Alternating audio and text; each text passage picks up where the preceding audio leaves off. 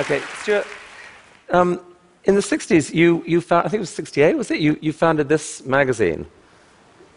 Bravo, it's the original one. That's hard to find. That's the, right, issue one, right? Mm-hmm. Why did that make so much impact? Counterculture was the main event that I was part of at the time. And it was made up of hippies and New Left. That was sort of my contemporaries, the people I was just slightly older than. And my mode is to look at where the flow, the interesting flow is, and then look the other direction. Uh, partly I was trained to do that as an army officer, but partly it's just a cheap heuristic to find originality is don't look where everybody else is looking. Look the opposite way. So the deal with the counterculture is the hippies were very romantic and kind of against technology, except very good LSD from Sandoz. And the new left was against technology because they thought it was a power device. Uh, computers were do not spindle, fold, or mutilate. You know, fight that. And so the whole catalog was kind of a counter counter culture hmm. thing in the sense that I bought Buckminster Fuller's idea that tools are of the essence. Scientists and engineers basically define the world in interesting ways. If all the politicians disappeared one week, it would be a nuisance. Hmm. But if all the scientists and engineers disappeared one week, it would be way more than a nuisance. So oh, we still believe on, that, I think. yeah. So focus on that. And then the new left was talking about power to the people. And then people like Steve Jobs and Steve Wozniak cut that and just said power to people, tools that actually work. And so where Fuller was saying, don't try to change human nature. People have been trying for a long time, and it does not even bend. You can change tools very easily. So, the efficient thing to do if you want to make the world better is not try to make people behave differently, like the New Left was, but just give them tools that go in the right direction. That was the whole Earth catalog. And Stewart, this, this actual image of this is one of the first images of the first time people had seen Earth from outer space. Mm-hmm. That had an impact too it was a, kind of a chance that, in the spring of 66, thanks to an LSD experience on a rooftop in San Francisco, I got thinking about it again, something that Fuller talked about is that a lot of people assume that the Earth is flat and kind of infinite in terms of its resources. But once you really grasp that it's a sphere and then that there's only so much of it, then you start husbanding your resources and thinking about it as a finite system. Spaceship Earth was his metaphor. And I wanted that to be the case, but on LSD, I was getting higher and higher on my 100 micrograms on the roof of San Francisco. Um, and noticed that the downtown buildings, which were right in front of me, were, were not all parallel. They were sort of fanned out like this. And that's because they were on a curved surface. And if I were even higher, I would see that even more clearly. Higher than that, I'd see it more clearly still. Higher enough, and it would close, and you would get the circle of Earth from space. And I thought, you know, we've been in space for 10 years at that time. This is 66. And the cameras had never looked back. They'd always been looking out or looking at just parts of the Earth. So I said, what, you know, did a button. Why haven't we seen a photograph of the whole Earth yet? And it went around, and NASA got it, and senators, secretaries got it, and various people in the Politburo got it, and it went around and down. And within two and a half years, about the time the whole Earth catalog came out, these images started to appear. And mm. indeed, they did transform everything. And it's my idea of hacking civilization is that you try to do something lazy and ingenious and just sort of trick the situation. So all these photographs that you see, and then the March to Science last week, they were carrying these, you know, whole Earth banners and so on. I did that with no work. I sold those buttons for 25 cents a piece. So, you know, the, tweaking the system I think, not only the most efficient way to make the system go in interesting ways, but in some ways the safest way. Because when you right. try to horse the whole system around in a big way, you can get into big horsed around problems. But if you tweak it, it'll adjust to the tweak. So, so, I mean, since, since then, among many other things, you've been regarded as a leading voice in the environmental movement, but you are also a counterculturalist. And, and recently, you've been taking on a lot of um, well, you've been declaring what a lot of environmentalists almost believe are heresies. And I, I kind of want to explore a couple of those. I mean, tell me about this image here. Haha. That's uh, a National Geographic image of what the what is called the Mammoth Steppe, the far north, of the subarctic and Arctic region, used to look like.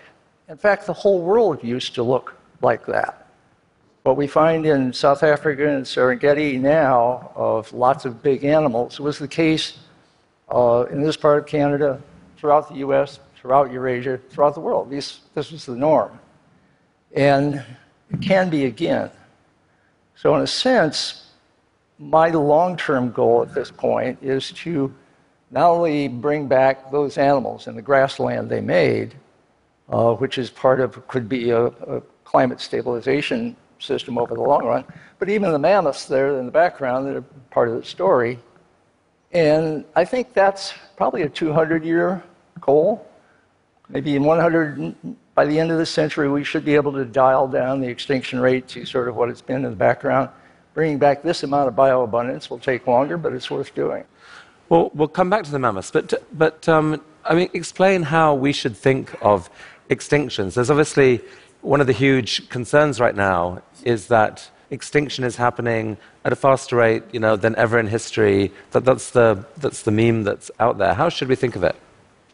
The story that's out there is that we're in the middle of the sixth extinction, or maybe at the beginning of the sixth extinction. Because we're in the de-extinction business and the preventing extinction business with Revive and Restore, start looking at you know what's actually going on with extinction.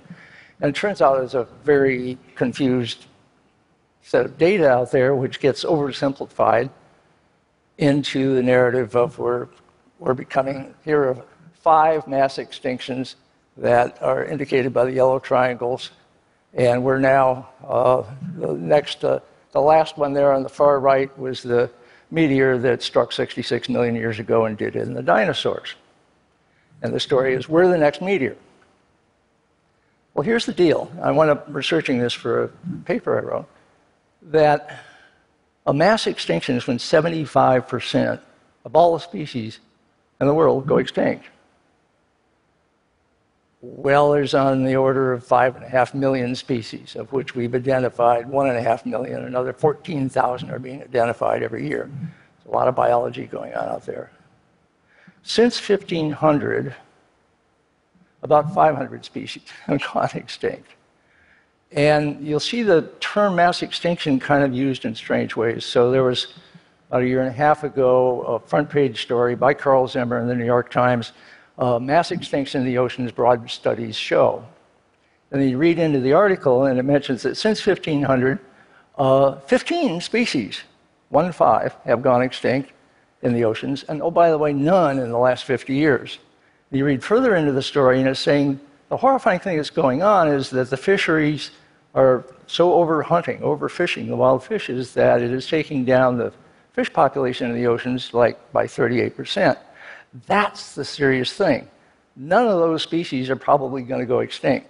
So you've just put that headline writer put a panic button on the top of the story. It's clickbait kind of stuff, but it's basically saying, oh my God, start panicking. We're going to lose all the species in the oceans. Hmm. Nothing like that is in prospect. And in fact, what then I started looking into a little more details.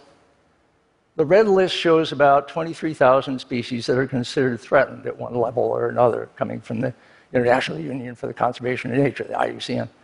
And Nature magazine had a piece kind of surveying loss of wildlife, and it said if all of those 23,000 went extinct in the next century or so, and that rate of extinction carried on for more centuries and millennia, then we might be at the beginning of a sixth extinction. Huh. So the exaggeration is way out of hand. But environmentalists always exaggerate. That's a problem. I mean, they, they probably feel like a, um, a moral responsibility to because they care so much about the thing that they are looking at. And unless you bang the drum for it, maybe no one listens. Every time somebody says moral this or moral that, moral hazard, uh, precautionary principle. These are terms that are used to basically say no to things. so the problem isn't so much fish extinction, animal extinction, it's, it's fish flourishing, animal flourishing, that we're, right. we're crowding them to some extent. Yeah, and I think that the, we are crowding, and there is losses going on. Uh, the major losses are caused by agriculture, And so anything that improves agriculture and basically makes it uh, more condensed, more highly productive, including GMOs, please, including if you want to do it, vertical farms in town, including inside farms, all the things that have been learned about how to grow pot uh, in basements is now being applied to growing vegetables inside containers. That's great. That's all good stuff. Because land sparing is the main thing we can do for nature. People moving to cities is good. Making agriculture less of a destruction on the landscape is good. And there are people talking about bringing back species, rewilding. Well, first of all, rewilding species. I mean, what's the story with these guys? Oh, uh, wolves. Europe Connecting to the previous point, we're now at probably peak farmland.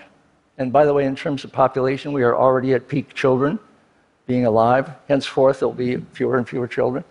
Uh, we are in the, la- the, last doubling of human population, and it will you know, get to nine, maybe nine and a half billion, and then start not just leveling off, but probably going down. Likewise, farmland has now peaked. And one of the ways that plays out in Europe is there's a lot of abandoned farmland now, which immediately forests. They don't do wildlife corridors in Europe. They don't need to because so many of these farms are connected that they've made reforested wildlife corridors that the wolves are coming back, in this case, to Spain. Uh, they've gotten all the way to the Netherlands. Uh, there's bears coming back, there's lynx coming back, there's a European jackal. I had no idea such a thing existed. They're coming back from Italy to the rest of Europe. And unlike here, these are all predators, which is kind of interesting. They are being welcomed by Europeans, they have been missed. And counterintuitively, when you bring back the predators, it actually increases rather than reduces the diversity of the underlying ecosystem often. Yeah, generally predators and large animals in, in large animals and large animals with sharp teeth and claws are turning out to be uh, highly important for a really rich ecosystem. Which maybe brings us to the, this rather more dramatic rewilding project that you've got yourself involved in. Uh, why would someone want to bring back these terrifying woolly mammoths? Hmm. Asian elephants are the closest relative uh, to the woolly mammoth. And they're about the same size, genetically very close. They diverged quite recently in, in evolutionary history. The Asian elephants are closer to woolly mammoths than they are to African elephants. But they're close enough to African elephants that they have successfully hybridized. So we're working with George Church at Harvard, who's already moved uh, the genes for four major traits from the now uh, well preserved and well studied uh, genome of the woolly mammoth, thanks to so called ancient DNA analysis. Uh, and in the lab, he has moved those genes into living Asian elephant cell lines uh, where they're taking up their proper place thanks to CRISPR. I mean, you're not shooting the genes in like you did with genetic engineering. Now, with CRISPR, you're editing basically one allele and replacing it in place of another allele. So uh, you're now getting basically Asian elephant uh, germline cells that are effectively, in terms of the traits that you're going for to be comfortable in the Arctic, you're getting them in there. So we go through the process of getting that through a surrogate mother, Asian elephant mother. Uh, you can get a proxy, as it's being called by conservation biologists, of the woolly mammoth that is effectively a hairy, curly trunked uh, Asian elephant that is perfectly comfortable in the subarctic. Now, it's the case, so immediately people say, well, you know, how are you going to get them there? And, and Asian elephants, they don't like snow, right?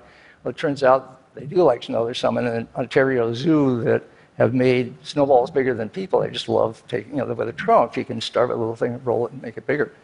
And then uh, and people say, yeah, but it's 22 months of gestation. It would be kind of, you know, this kind of cross species cloning is tricky business anyway. Are you going to lose some of the surrogate Asian elephant mothers? And the George Church says, that's all right, we'll do an artificial uterus and grow them that way. And people, yeah, uh, next century maybe, except the news came out this week in Nature that there's now an artificial uterus in which they've grown a lamb uh, to four weeks. That's halfway through its gestation period. So this stuff is moving right along. But why, why should we want a world where, I mean, picture a world where there are thousands of these things thundering across Siberia? Is that a better world? Potentially. It's, I mean, the, the great, there's three groups basically working on the woolly mammoth seriously the Revive and Restore. We're kind of in the middle. There's George Church and the group at Harvard that are doing the genetics in the lab. And then there's an amazing old scientist uh, named Zimov in, uh, who works in, in northern uh, Siberia, and his son Nikita, who's bought into the system. And they are, Sergei and Nikita Zimov have been 25 years creating what they call Pleistocene Park, which is a place in a really tough part of Siberia that is pure tundra. And the research that's been done shows that there's probably one one hundredth of the animals on the landscape there that there used to be. Like that earlier image, we saw lots of animals. Now there's almost none. The tundra is mostly moss, and then there's the boreal forest, and that's the way it is, folks. There's just a few animals there. So they brought in a lot of grazing animals, muskox, uh, Yakutian horses, they're bringing in some bison, they're bringing in some more now, and put them in the density they used to be. And grasslands are made by grazers. So these animals are there uh, grazing away, and they're doing a couple of things. First of all, they're turning the tundra, the moss, back into grassland. Grassland fixes carbon. Tundra, in a warming world, is thawing and releasing a lot of carbon dioxide and also methane. So already, you know, in their little 25 square miles, they're doing a climate stabilization thing. Part of that story, though, is the boreal forest is very absorbent to uh, sunlight, uh, even in the winter when snow is on the ground. And the way the Mammoth Steppe, which used to wrap all the way around the North Pole, there's a lot of landmass around the North Pole, that was all this grassland. The Mammoth Steppe was uh, magnificent, probably one of the most, mag- most productive biomes in the world, the biggest biome in the world. The forest part of it, right now, Sergei Zimov and Nikita go out with this uh, old military tank they got for nothing, and they knock down the trees. And uh, that's a bore and it's tiresome. And as Sergei says, and they make no dung, which, by the way, these big animals do, including mammoths. So mammoths become what conservation biologists call an umbrella species. It's an exciting animal, pandas in China or wherever, that the excitement that goes on of making life good for that animal is making a habitat, an ecosystem, which is good for a whole lot of creatures and plants and is ideally gets to the point of being self managing, where the conservation biologists can back off and say, all we got to do is keep out the destructive invasives, and this thing can just cook. So there's many other species that you're dreaming of, of de-extincting um, at some point. Um, but I think what, what I'd actually like to move on to is the, um, this, this idea you talked about how you know, mammoths might help green Siberia in a sense, and, um, or at least uh, to, yeah, not, I'm not talking about tropical rainforests, but, um, but this question of greening the planet, you've thought about a lot. And the, the traditional story mm-hmm. is that you know, deforestation is, is, is one of the most awful curses of yeah. modern times, and that it's, it's a huge contributor to, chi- to climate change. Mm-hmm. And then you went and sent me this graph here, this map. What, uh-huh. what is this map? Global greening. The thing to do with any narrative that you get from headlines and from short news stories is to look for what else is going on. Uh, and look for what Marc Andreessen calls uh, narrative violation. So the narrative, and Al Gore is a you know, master of, of putting it out there, is that uh, there's this civilization threatening climate change coming on very rapidly. We have to cease all uh, production, extra production of greenhouse gases, especially CO2, as soon as possible. Otherwise, we're uh, in deep, deep trouble. All of that is true, but it's not the whole story. And the whole story is more interesting than these fragmentary stories. Plants love CO2. What plants are made of is CO2 plus water via sunshine. And so, in, in many greenhouses, industrial industrialized greenhouses, they add CO2 because the plants turn that into plant matter.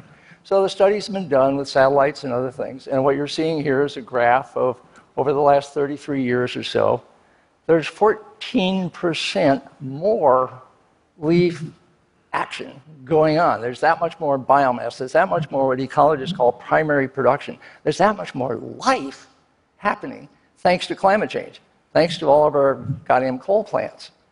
And so Whoa, what's going on here? Well, by the way, uh, crop production goes up with this. Uh, there is, this is a partial counter to the increase of CO2 because a lot, there's that much more plant that is sucking it down into plant matter. Some of that then decays and goes right back up, but some of it is going down into roots and going into the soil and staying there. So these counter things are part of what you need to bear in mind. And it, the deeper story is that thinking about and dealing with and engineering climate is a pretty complex process. It's like medicine. You know, you're always, again, tweaking around the system to see what makes an improvement and then do enough more of that to see it's still getting better. Oh, that's enough, back off half a turn. But when some people say, look, not all green is created equal, you, possibly what we're doing is we're trading off the magnificence of the rainforest and all that diversity for, I don't know, green pond scum or grass or something like that. This particular study turned out every form of plant is increasing. Now, what's interestingly left out of this study is what the hell is going on in the oceans primary production in the oceans, the biota of the oceans, mostly microbial, what they're up to is probably the most important thing. They're the ones that create the atmosphere that we're happily breathing, and they're not part of the study. This is one of the things that James Lovelock has been assisting. Is basically our knowledge of the oceans, especially of ocean life, is fundamentally vapor. In a sense. So we're in the process of finding out by uh, inadvertent bad geoengineering of too much CO2 in the atmosphere, finding out what is the ocean doing with that. Well, the ocean with the extra heat is swelling up. That's most of where we're getting the sea level rise, and there's a lot more coming with more global warming. We're getting terrible harm to some of the coral reefs, like off of Australia. The Great Reef there is just you know a lot of bleaching from overheating, and uh, this is why I and Danny Hillis in our previous session on the main stage was uh, saying, look, geoengineering is worth experimenting with enough to see that it works, to see if we can buy time on the warming aspect of all of this, tweak the system with small but usable research, and then see if we should do more than tweak. Okay, so, so this is what we're going to talk about for the last few minutes here because it's such an important discussion. And first of all, I'm just going to show, like, this book was just published by uh, Yuval Harari, is basically saying, you know, the next evolution of humans is to become as gods. Mm-hmm. Um, I think he admitted. you, you talked to him, and you've probably finished the book. I haven't finished it yet. Where does he come out on? I mean, it's, it's, it's a pretty a radical view. He, okay. he thinks that we will completely remake ourselves using data, using um, bioengineering, mm-hmm. um, to become completely new creatures that have kind of superpowers, mm-hmm. um, and, um, and that there will be you know, huge inequality. And, you know, but we're about to write a, a very radical, brand new chapter of history. That, that's, what, that's what he believes. Is he but nervous about that? I forget. He's, he is nervous about it, but, um, but I think he also likes provoking people. And, um, Are you nervous about that? I'm nervous about that, but I mean, I'm, you know, with so much at TED, I'm, I'm excited and nervous. And um, I, the optimist in me is trying hard to lean towards the this is awesome and really exciting, while the sort of responsible part of me is saying, but uh, maybe we should be a little bit careful, uh, you know, as to how we think of it. That's your secret sauce, isn't it, for, the, for TED, is staying nervous and excited. so it's also a recipe for being a little bit schizophrenic. But, um, but, um, but he didn't quote you. Uh, what I thought was an astonishing statement that you made back in, oh, we don't have that, but back, right back in the original Whole Earth Catalog, you ended it with, um, with this, this powerful phrase that, you know, we are as gods and might as well get good at it. And then more recently, you've, you've upgraded that statement. And I want, I want you to talk about this philosophy. Well, one of the things I'm learning is that documentation uh, is better than uh, memory by far.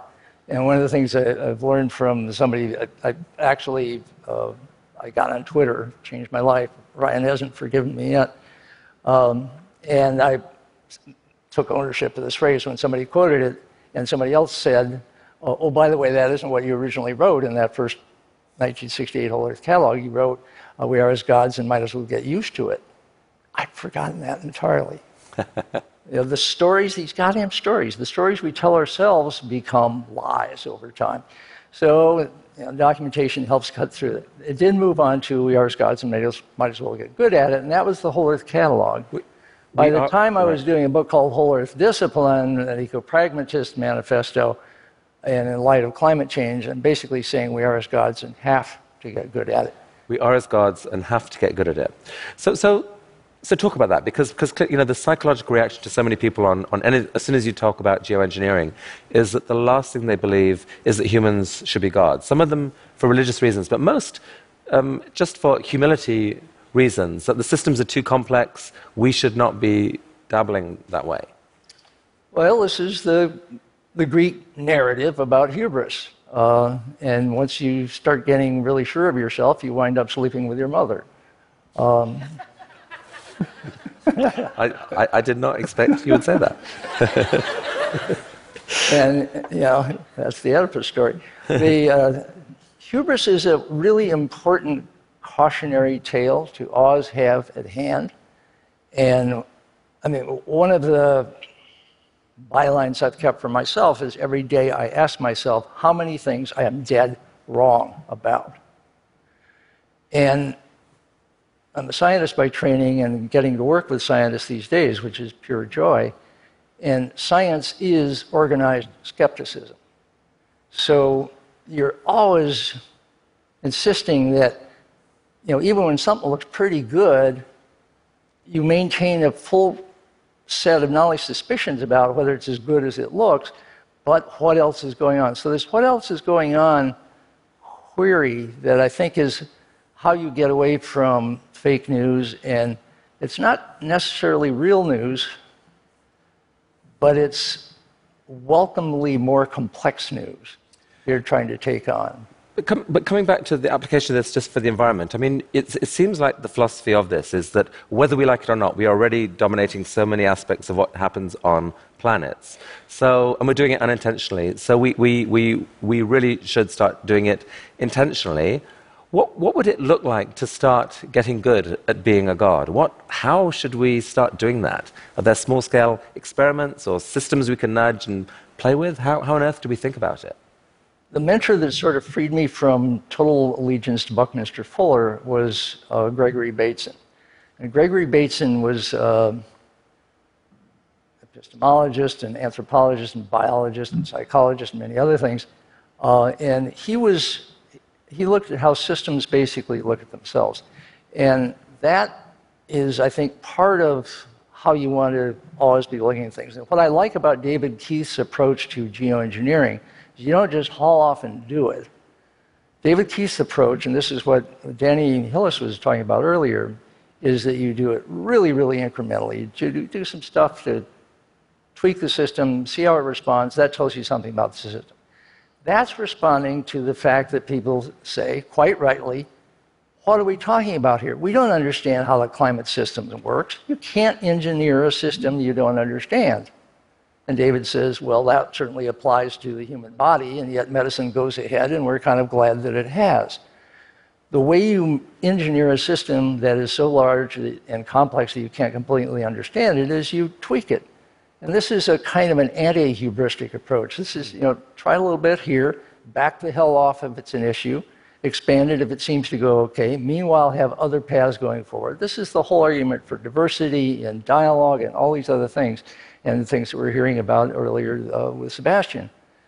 So, the non hubristic approach is looking for social license, which is a terminology that I think is a good one of including society enough in these interesting, problematic, deep issues that they get to have a pretty good idea and have people that they trust paying close attention to the sequence of experiments as it's going forward, the dialogue, the public dialogue as, as it's going forward, which is more public than ever, which is fantastic. Hmm.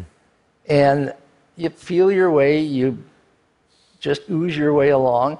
And this is the muddle through approach that has worked pretty well so far. And the reason that Sebastian and I are optimistic is we read people like Steven Pinker, the better angels of our nature, and you know, so far so good. Now that can always change, but you can build a lot on that sense of things are capable of getting better. Figure out the tools that made that happen and apply those further. That's the story. Stewart, I think on that optimistic note, we're actually going to wrap up, I am in awe of how um, you, al- you always are willing to challenge yourself and other people. And I, I, I feel like this, this recipe for um, never allowing yourself to be too certain is, is so powerful. I've, I want to learn it more for myself, and it's been very uh, insightful and, and inspiring, actually, listening to you today. Well- so, Stewart Brand, thank you, thank, Thank you you. so much. Thank you.